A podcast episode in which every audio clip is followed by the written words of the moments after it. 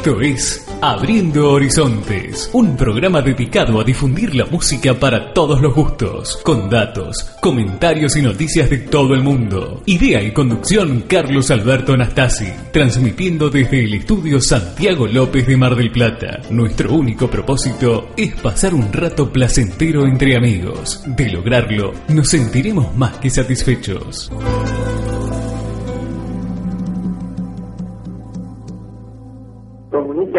Que a partir de la fecha el país se encuentra bajo el control operacional de la Junta Militar.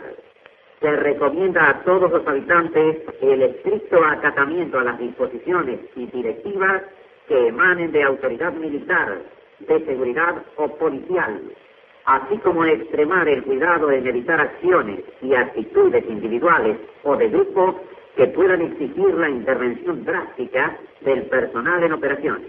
Firmado Jorge Rafael Videla, Teniente General, Comandante General del Ejército.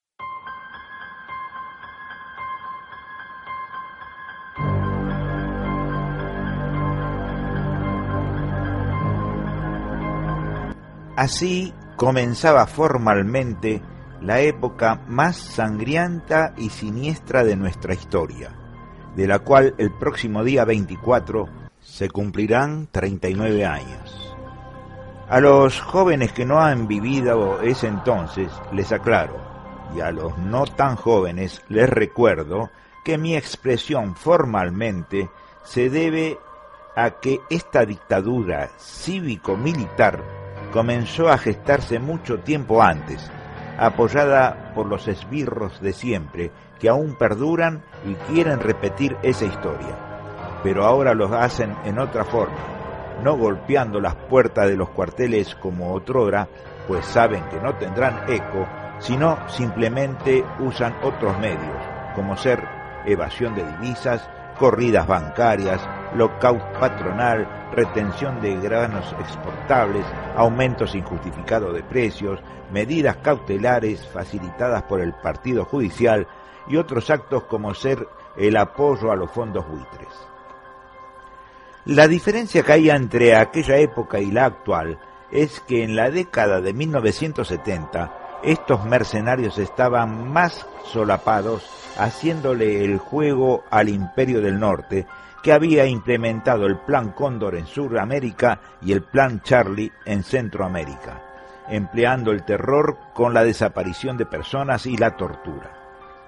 Ahora, en cambio, parecen más sofisticados, y usan su poder económico para minar las acciones del gobierno, queriendo crear un descontento en la población para volver a instalar el sistema neoliberal que nos llevó a la ruina no hace tanto tiempo. Por eso digo, debemos tener memoria, pues estos mismos personajes y algunos más están jugando en contra de los intereses del pueblo. Y para ejercitar la memoria, escuchemos un informe del canal Encuentro sobre este tema.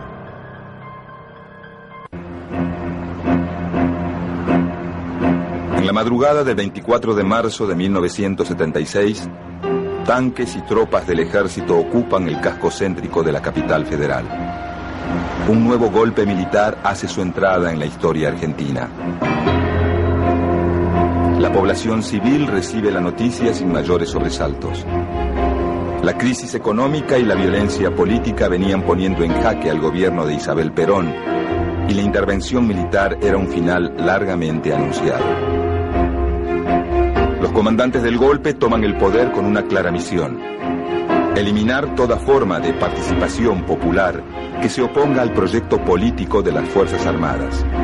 Un plan que incluye fuertes reformas políticas, económicas y sociales.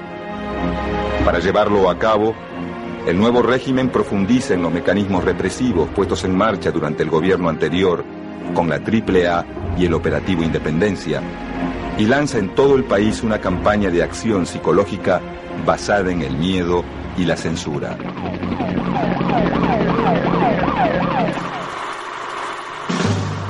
La nueva dictadura, bautizada Proceso de Reorganización Nacional, tiene la intención de permanecer en el poder por varios años. Su gobierno está representado por la Junta Militar, un ente tripartito integrado por los comandantes del ejército Jorge Rafael Videla, de la Marina Emilio Eduardo Macera y de la Fuerza Aérea Orlando Ramón Agosti.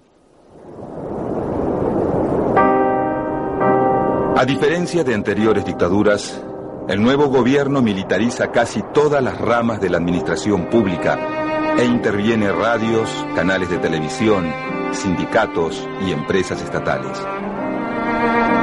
Los cargos ministeriales, gobernaciones y embajadas se reparten entre oficiales de las tres armas. Según el acta fundacional de la nueva dictadura, la presidencia de la nación debe quedar en manos de un cuarto hombre que no integre la junta militar. Pero con el pasar de los días, las Fuerzas Armadas nombran presidente provisional a Jorge Rafael Videla.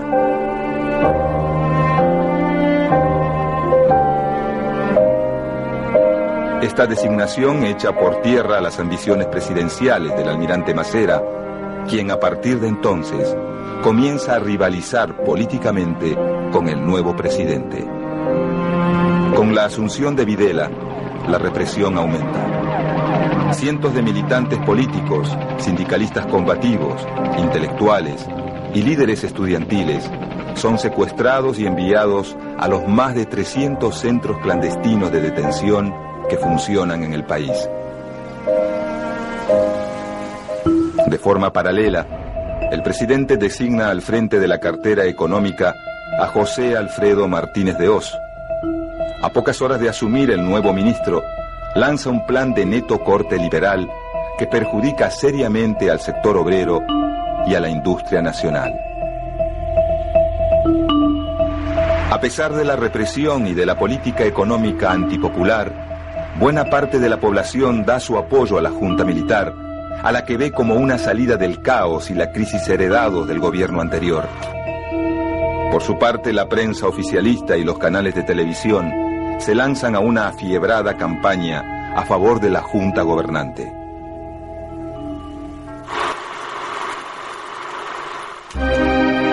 Llegado 1977, conviven dentro del gobierno tres grupos en tensión permanente. El liderado por el presidente Videla, que apoya con fuerza la política liberal de Martínez de Oz y piensa en una futura salida democrática. El sector duro del ejército, representado por los generales Carlos Guillermo Suárez Mason y Luciano Benjamín Menéndez, que se opone con firmeza al plan del ministro de Economía y a cualquier intento de apertura política. Y la facción conducida por Macera, quien también rechaza el modelo de Martínez de Oz y se ve a sí mismo como líder de un espacio político propio ante un posible llamado a elecciones. Pero la disputa va más allá del liderazgo político y el rumbo económico. El reparto de privilegios y beneficios de la función estatal aviva las tensiones entre los tres bandos. Mientras la pugna por el poder crece, un nuevo frente de conflicto se abre para los militares.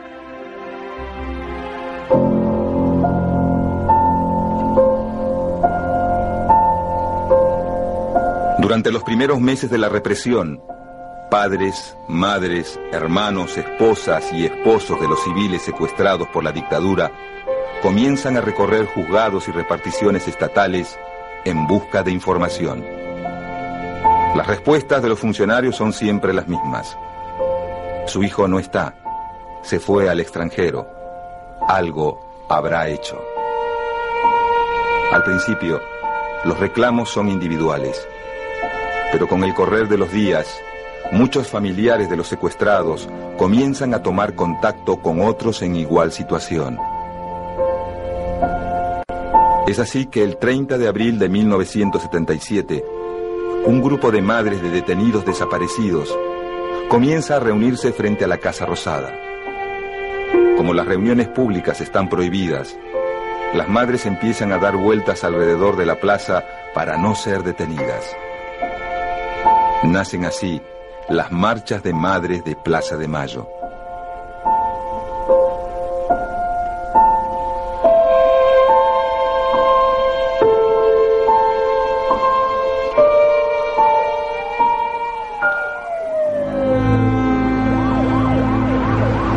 Con el pasar de los meses y el aumento de los secuestros y desapariciones, otros grupos de familiares comienzan a organizarse.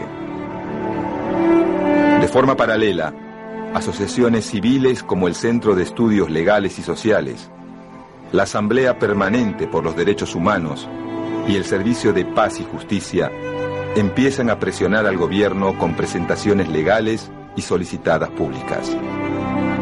De la unión de estos grupos nace un nuevo movimiento que en poco tiempo se convierte en una verdadera fuerza de oposición a la Junta Militar, el Movimiento por los Derechos Humanos.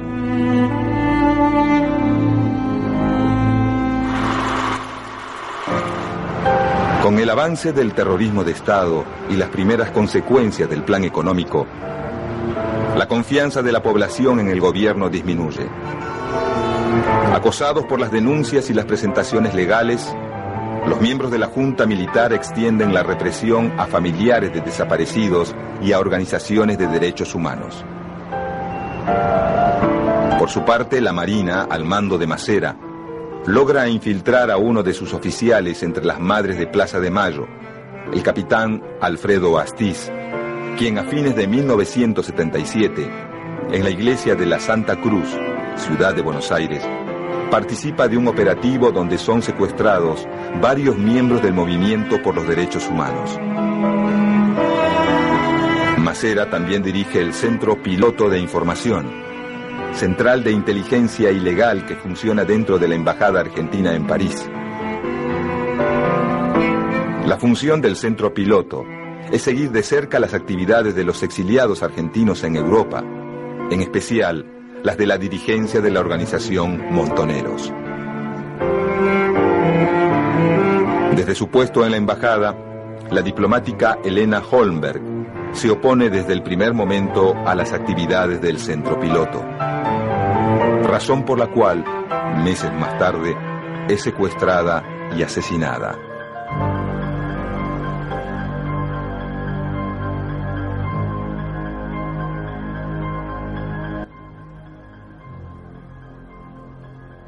Considerando que este es un programa principalmente musical, debemos recordar que la sangrienta dictadura, además de llevar a cabo una sistemática labor de censura en la cual se quemaron cientos de miles de libros de editoriales como el Centro Editor de América Latina, de la que se quemaron un millón y medio de ejemplares, y de Udeva unos 90 mil. También se censuró a muchos artistas y canciones, pero en el año 2009 nuestro actual gobierno decidió abrir y difundir por primera vez el archivo original con las canciones censuradas. En esa oportunidad, Gabriel Mariotto, titular del Comité Federal de Radiodifusión, CONFER, había señalado, nunca nadie se había ocupado del tema de manera institucional. Para nosotros tiene una relevancia cultural, política y social. No tiene otra finalidad que abrir archivos que hasta ahora habían sido vedados. Pero digo yo, ya en el gobierno de María Estela Martínez, el Confer había censurado canciones, como esta que escucharemos a continuación, notificada por medio de la circular número 22 del 3 de septiembre de 1975. El tema es de Carlos Puebla, Hasta siempre.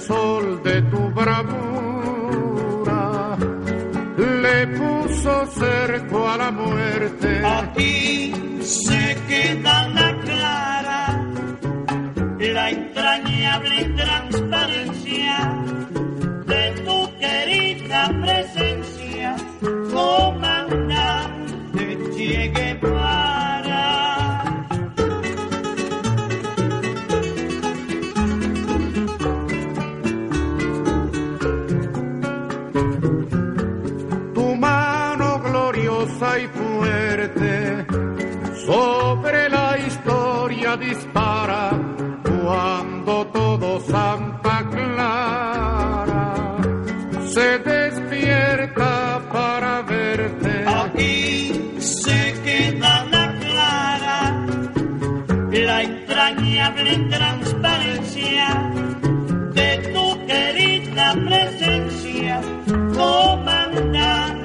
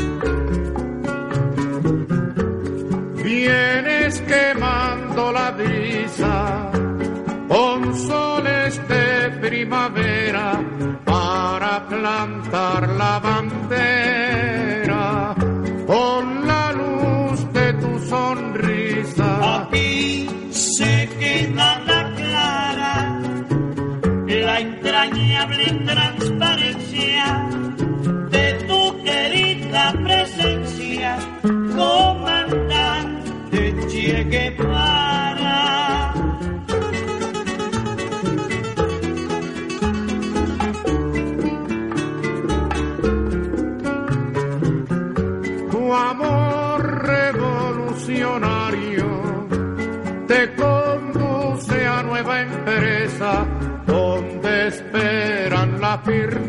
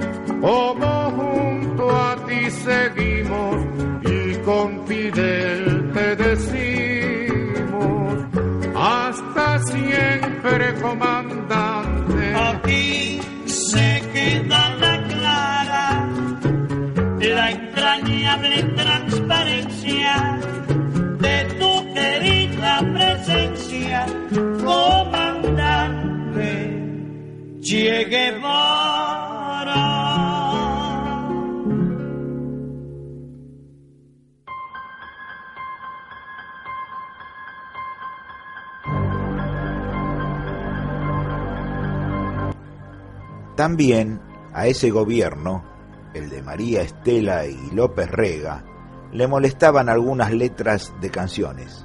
Por eso, mediante la circular número 26 del 21 de octubre de 1975, emitida por el Confer, prohibió la difusión del tema del Cuchi Leguizamón, Chacarera del Expediente.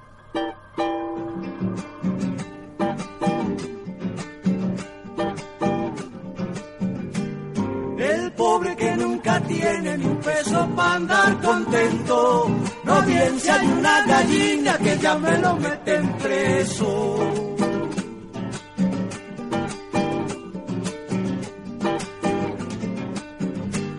El comisario ladino que oficia de diligente lo hace confesar a palos al preso y a sus parientes.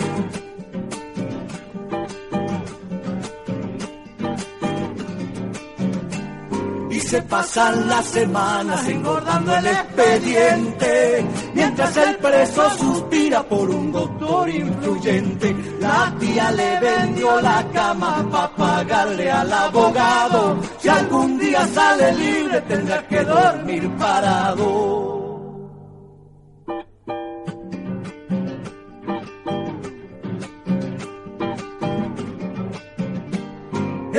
Juez a los cuatro meses lo cita para interrogarlo. Como es pobre y tartamudo, ninguno quiere escucharlo.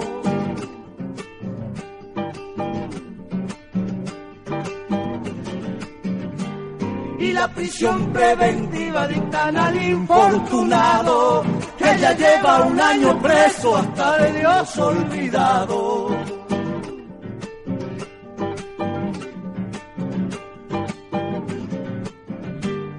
Llámala ya la justicia, habilita los abogados. Cuando la ley nace sorda, no la compone ni el diablo. Estas son cosas del pueblo, de los que no tienen nada. Esos que se hallan millones tienen la casa rosada.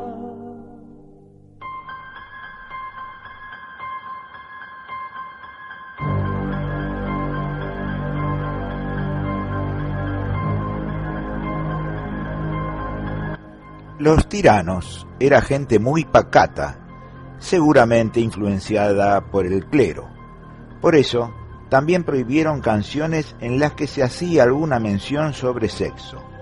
Por ejemplo, esta de uno de los iconos más populares y reconocidos de la música brasileña en el mundo, Roberto Carlos, lanzada al mercado en el año 1976.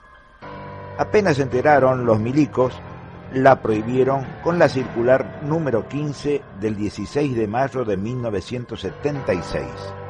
El título, Tu cuerpo.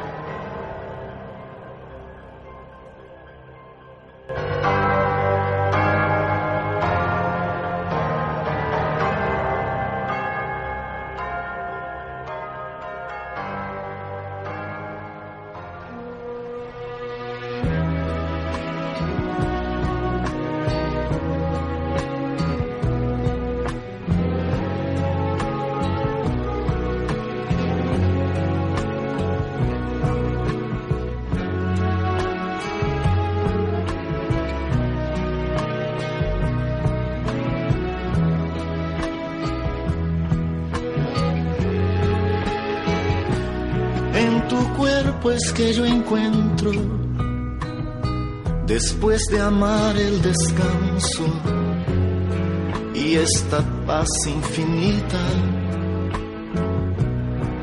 Y mis manos sobre ti se deslizan y se afirman en la curva más bonita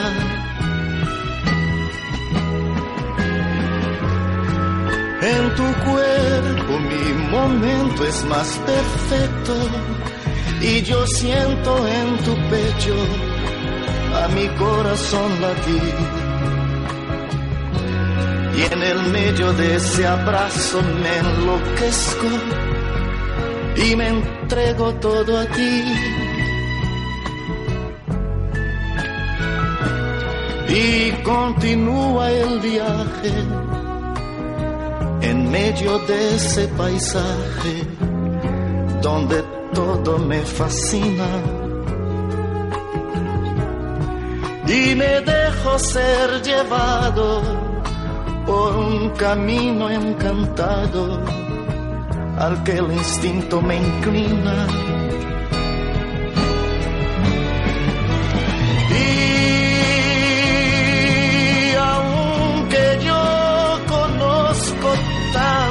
tus caminos. Me envuelvo y soy tragado por todos tus cariños. Solo me encuentro si me pierdo en tu cuerpo.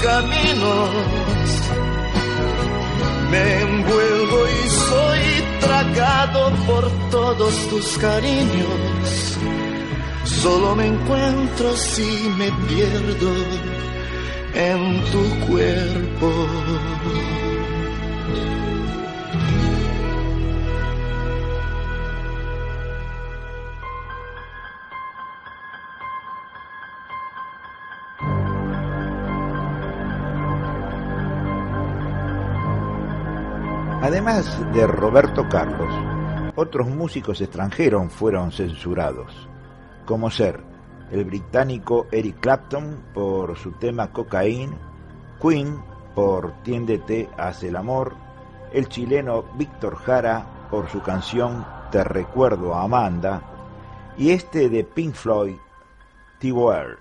Supongo que no les habrá gustado la letra que dice así.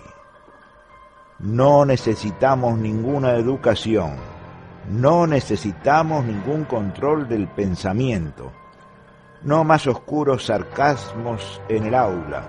Profesor, deja a los niños solos. ¡Ey, profesor! Deja a los niños solos.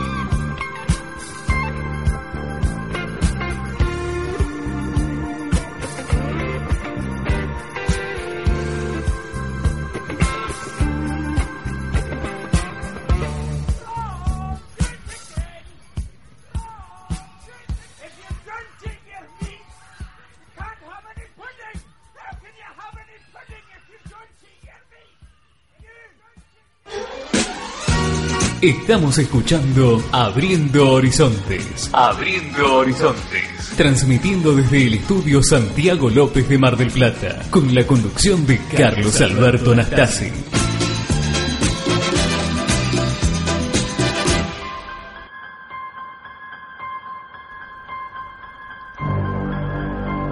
Todos sabemos de la complicidad civil con los militares. El principal fue José Alfredo Martínez Dios, ejecutor del plan económico ideado por la potencia del norte, que destruyó toda la industria nacional y sumió en la pobreza a todos los trabajadores. Hacer una crítica a la dictadura era sinónimo de ser desaparecido. Por eso había que recurrir a la imaginación e inteligencia para efectuar de manera solapada. Charlie García lo hizo, criticando al personaje que mencioné recién con el tema incluido en el álbum Peperina del grupo Cerú Girán y lo tituló José Mercado.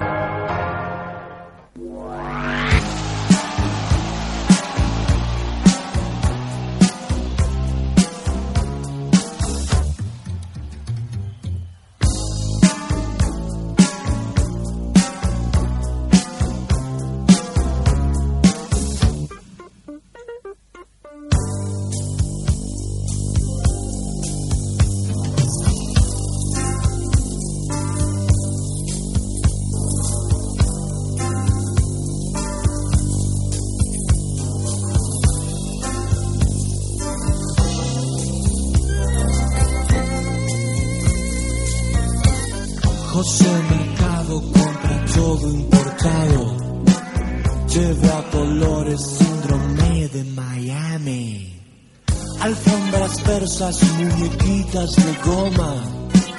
Olor a Francia y los digitales.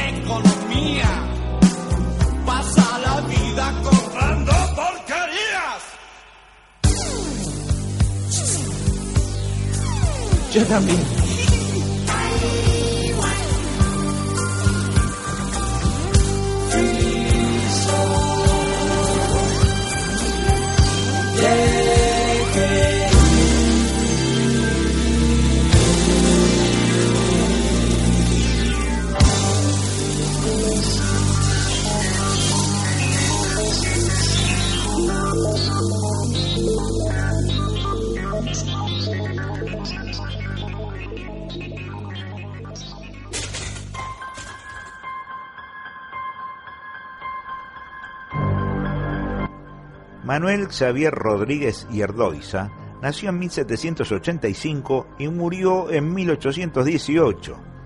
Es una figura legendaria de la historia chilena. Hombre acaudalado, abogado de profesión, diputado, secretario de guerra, capitán del ejército y director supremo. Pero ninguno de todos sus cargos oficiales le dieron tanta fama como su trabajo en la clandestinidad durante el período de la Reconquista.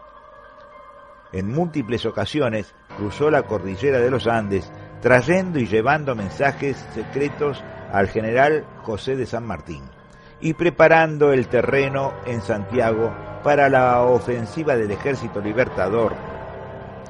Hay una canción titulada tonadas de Manuel Rodríguez, y los cerebritos con gorra de la dictadura escucharon la palabra guerrillero y se asustaron, prohibiéndola mediante la circular número 6 del Confer del 15 de febrero de 1977. Escucharemos esta cueca con letra de nada menos que Pablo Neruda, en la voz de Silvia Infantas con los vaqueanos y la orquesta del compositor de su música, Vicente Bianchi.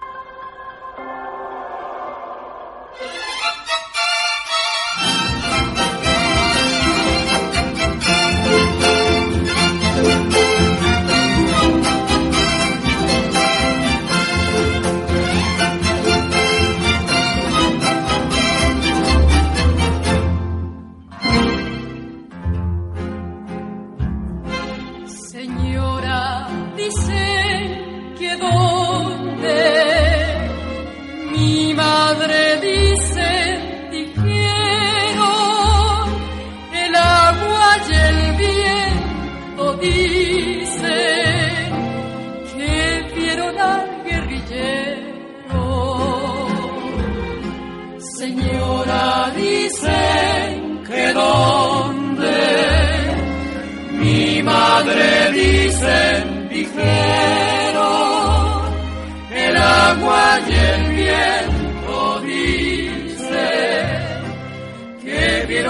guerrillero. Puede ser un obispo, puede y no puede. Puede ser solo el viento sobre la nieve, sobre la nieve sí. Padre no mires, que viene galopando Manuel Rodríguez ya viene el guerrillero con el letrero.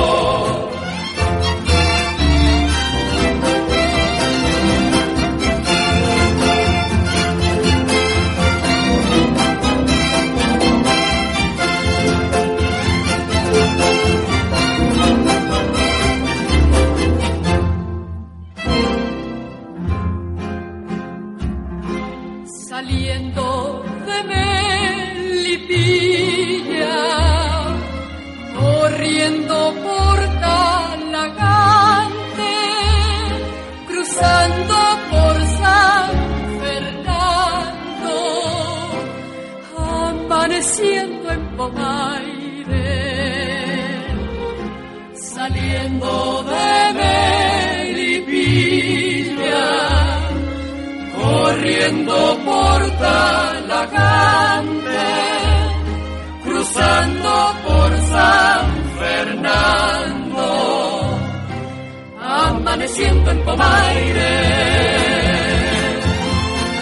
Pasando por Rancagua, por San Rosendo, por Cauquenes, por Llena, por Nacimiento, por Nacimiento, sí, desde Chiñigüe, por todas partes viene Manuel Rodríguez, pásale este clave, vamos con él.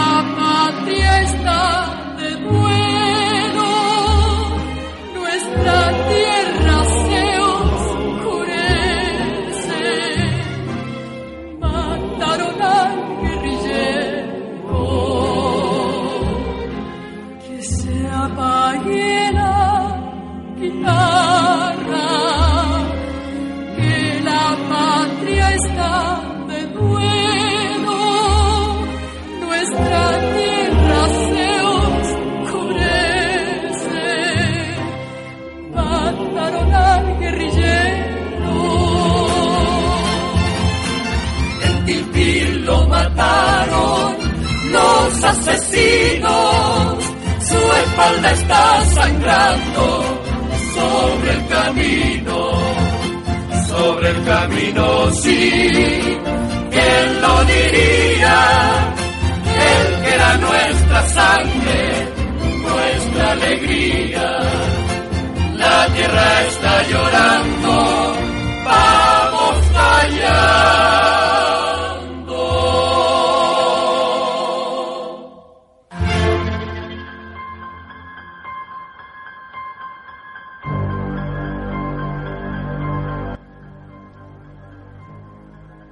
En esa época había dos o tres clases sociales bien definidas, una de ellas intocable y muy protegida. Algunos de sus miembros, igual que ahora, querían aparentar ser progresistas y María Elena Walsh se mofa de ellos con este tango, Gilito del Barrio Norte, que por supuesto fue prohibido mediante la circular del Confer número 16 del 12 de abril de 1977. Escuchen esta letra, no tiene desperdicio, principalmente por su vigencia y me abstengo de dar nombres, pero ustedes ya sabrán a quiénes me refiero.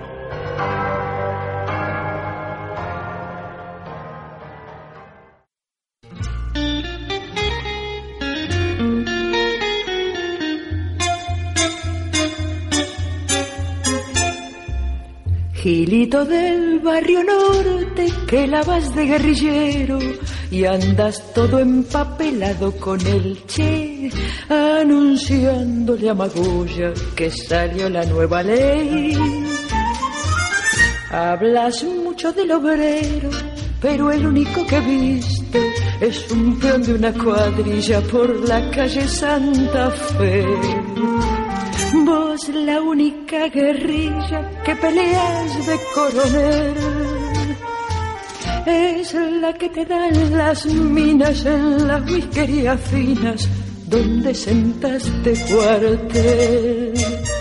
Si cambiar el mundo vos también querés laburar, cachar los libros o raja para el Caribe donde está Papá Noel mientras te sigas rifando como un balbín de zurda en los cafés, el cuento de la rebeldía, contáselo a tu tía, que te lo va a creer.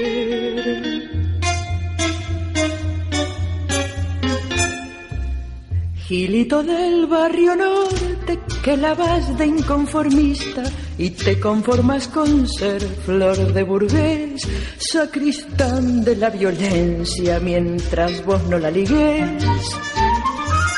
Lo pasas haciendo escombro con cambiar las estructuras y no arrimas un ladrillo si se cae la pared por los piolas que prometen como vos ya me avivé que con redentores rojos nos comerían los piojos mañana peor que ayer. Si cambiar el mundo vos también querés, laburar, cacha los libros o raja para el Caribe donde está Papá Noel que mientras te sigas rifando como un balbín de zurda en los cafés, el cuento de la rebeldía, contáselo a tu tía, que te lo va a creer.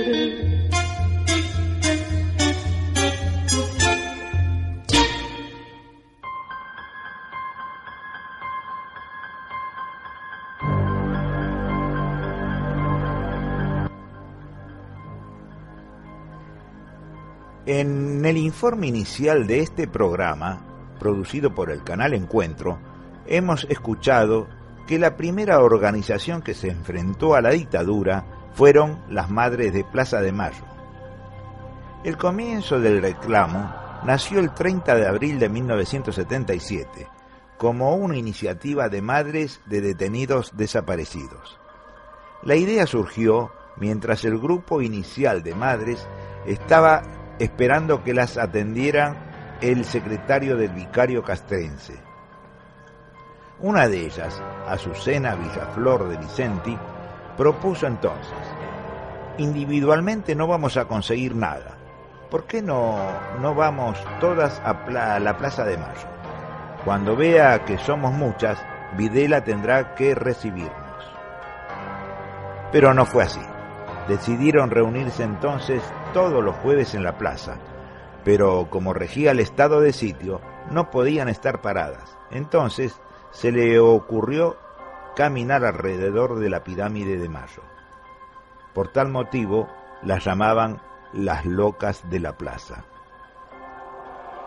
León Gieco, en su homenaje, les dedicó una canción, Las Madres del Amor.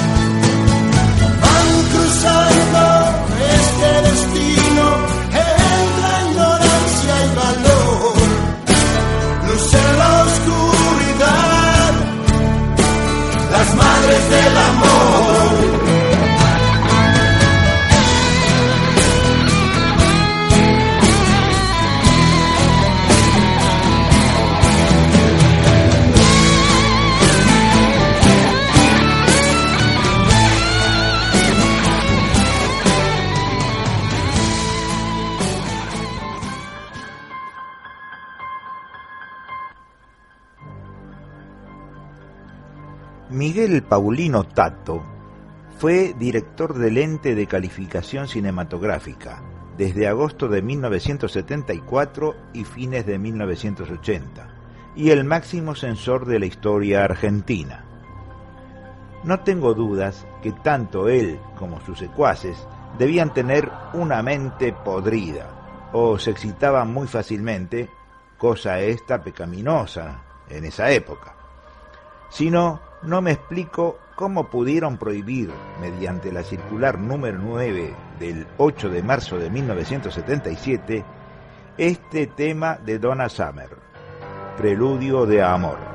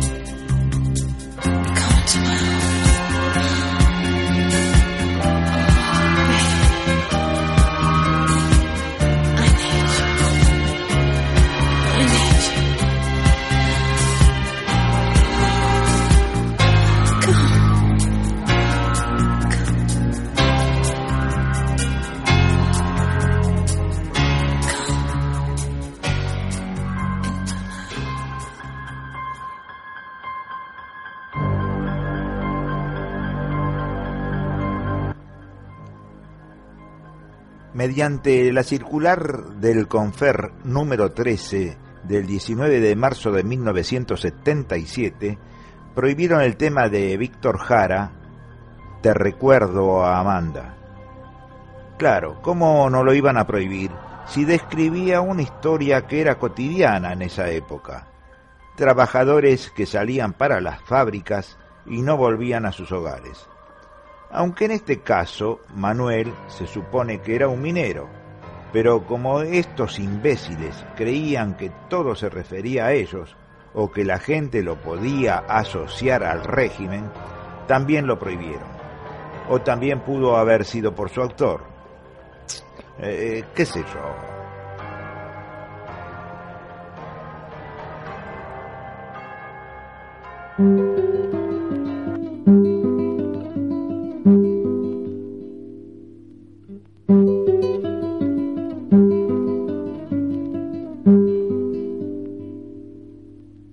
Recuerdo, Amanda, la calle mojada, corriendo a la fábrica donde trabajaba Manuel.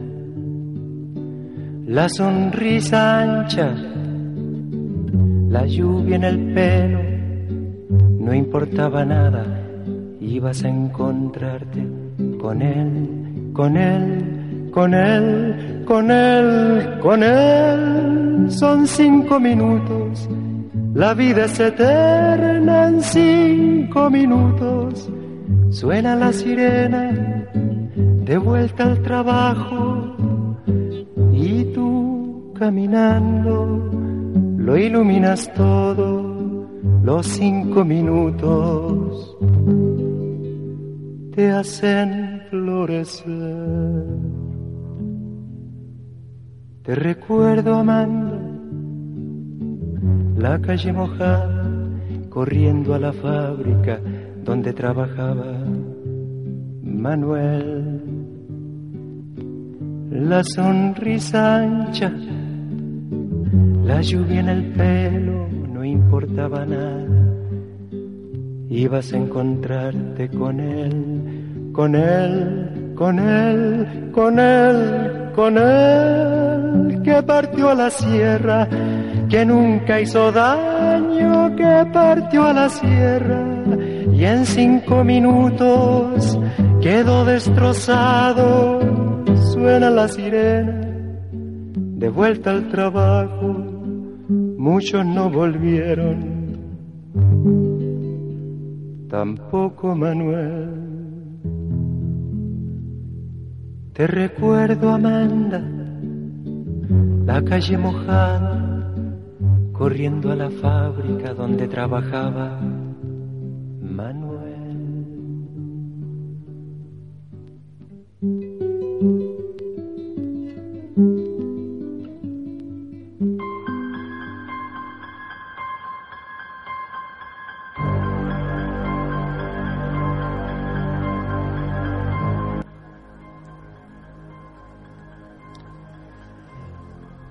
Necesitaría muchos programas para hacerles escuchar la infinidad de temas prohibidos por la dictadura, pero el objetivo era que tomemos conciencia que nunca debemos olvidar esa época funesta a fin de no volver a cometer los mismos errores previos a la implantación del régimen. Recordemos los meses previos con un gobierno heredado por María Estela Martínez, me niego a decirle de Perón, que fueron caldo de cultivo para justificar este golpe de Estado. A la hora de votar pensemos en todo eso. Memoria, memoria y memoria. Cierro con la canción a los desaparecidos, las voces que saludan.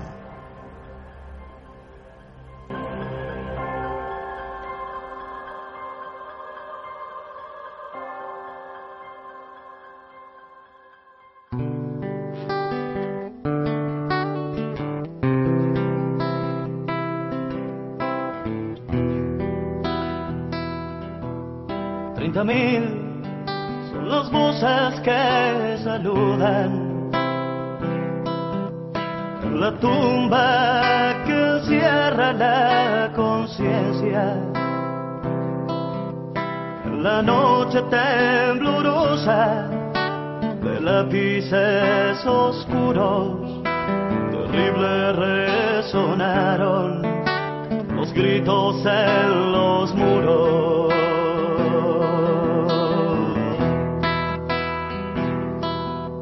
Dolorosos y rendidos sin piedad, vencidos por la fuerte tempestad, escupiendo al represor, llorando a los que no están, el pueblo argentino no se olvida la verdad.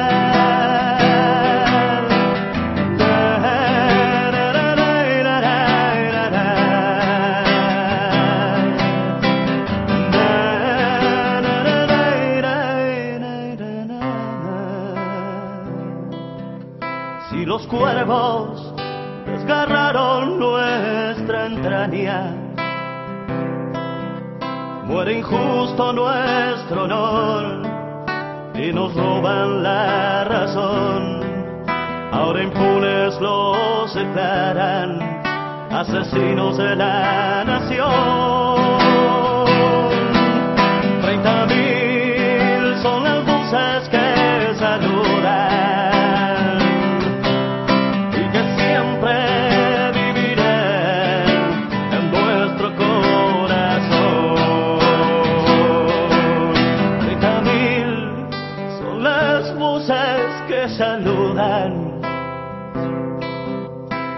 Siempre vivirán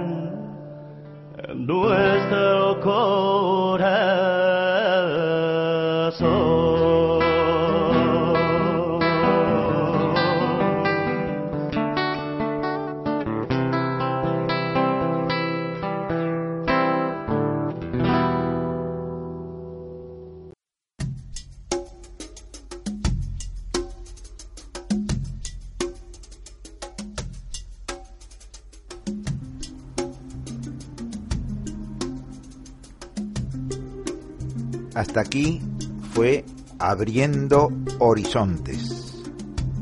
Gracias por escuchar. Nos encontraremos el próximo sábado.